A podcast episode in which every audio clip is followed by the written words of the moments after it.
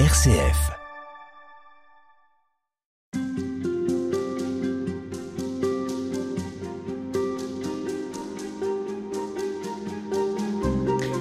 Comment être témoin du Christ dans un monde marqué par la violence?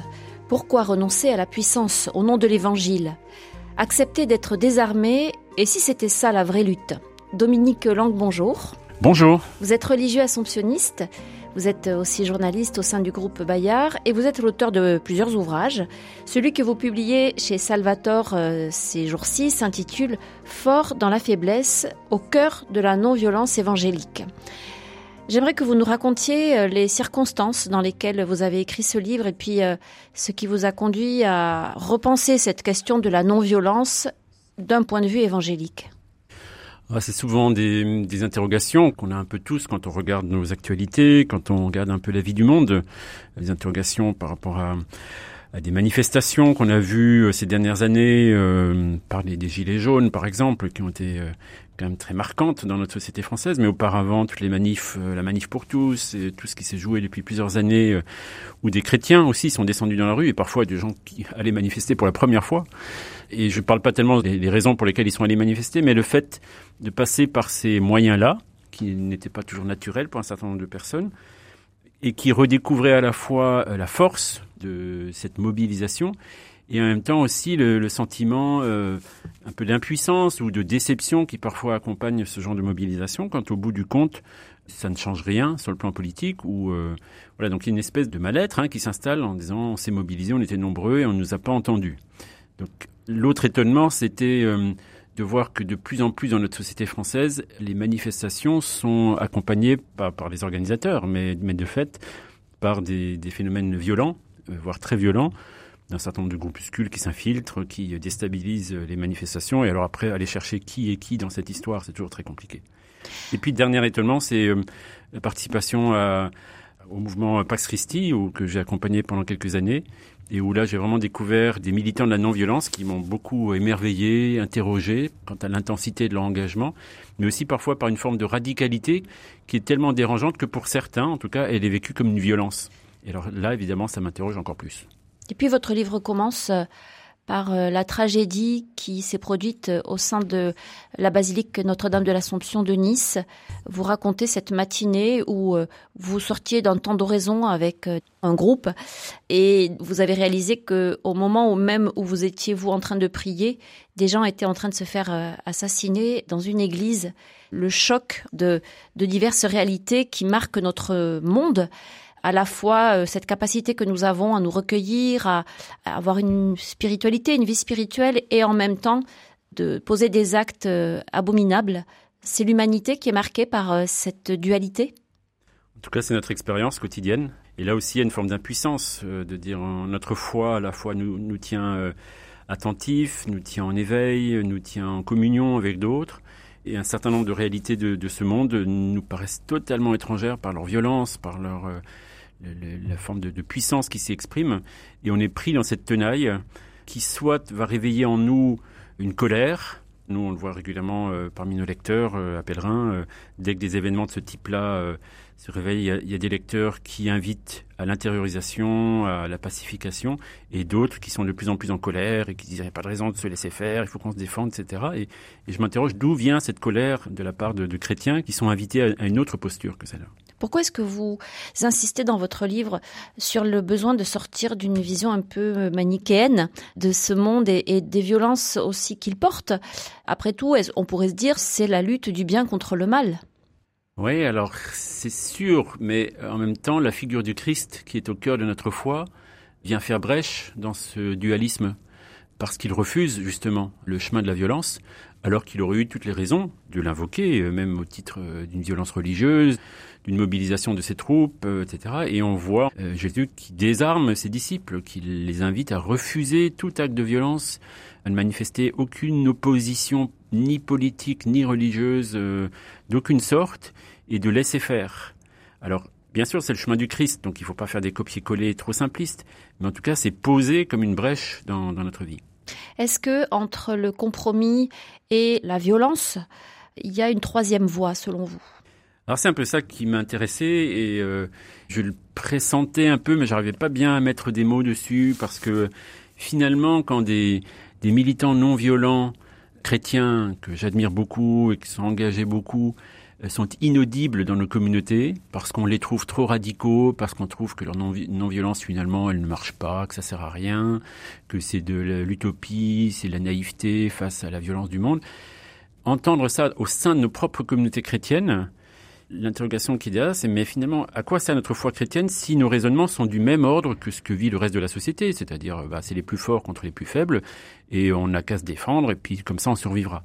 Si c'est le seul raisonnement qui est le nôtre, pour le dire un peu radicalement, euh, bah, la foi chrétienne ne sert à rien en fait. Elle est, elle est juste euh, un, bruit de fond euh, qui nous rassure quant notre, à notre propre destinée, mais n'a aucune prise sur notre regard sur le monde ou sur notre foi que l'Esprit Saint est à l'œuvre dans ce monde. Or, elle propose une voie singulière. Oui, en tout cas, dans la figure du Christ, c'est très singulier. On le pressent bien dans un certain nombre de, récits de l'Ancien Testament, où là, pour le coup, il y a souvent beaucoup de violences euh, familiales, euh, communautaires, politiques, religieuses, de tout ordre. Hein. On a l'impression qu'il y a une espèce de catalogue de, tout ce que le cœur humain est capable d'inventer comme perversion, comme corruption. Et en même temps, c'est pas juste un catalogue de, choses sordides, c'est aussi la quête intuitive et discrète et persévérante d'un Dieu qui se révèle au cœur de cette violence pour la désarmer, pour y mettre fin, pour refaire naître de l'alliance, pour refaire naître la communion au sein de communautés souvent toutes petites, menacées, mais qui vont tenir bon à travers les événements. Et ça, je trouve que c'est une belle invitation pour notre vie personnelle.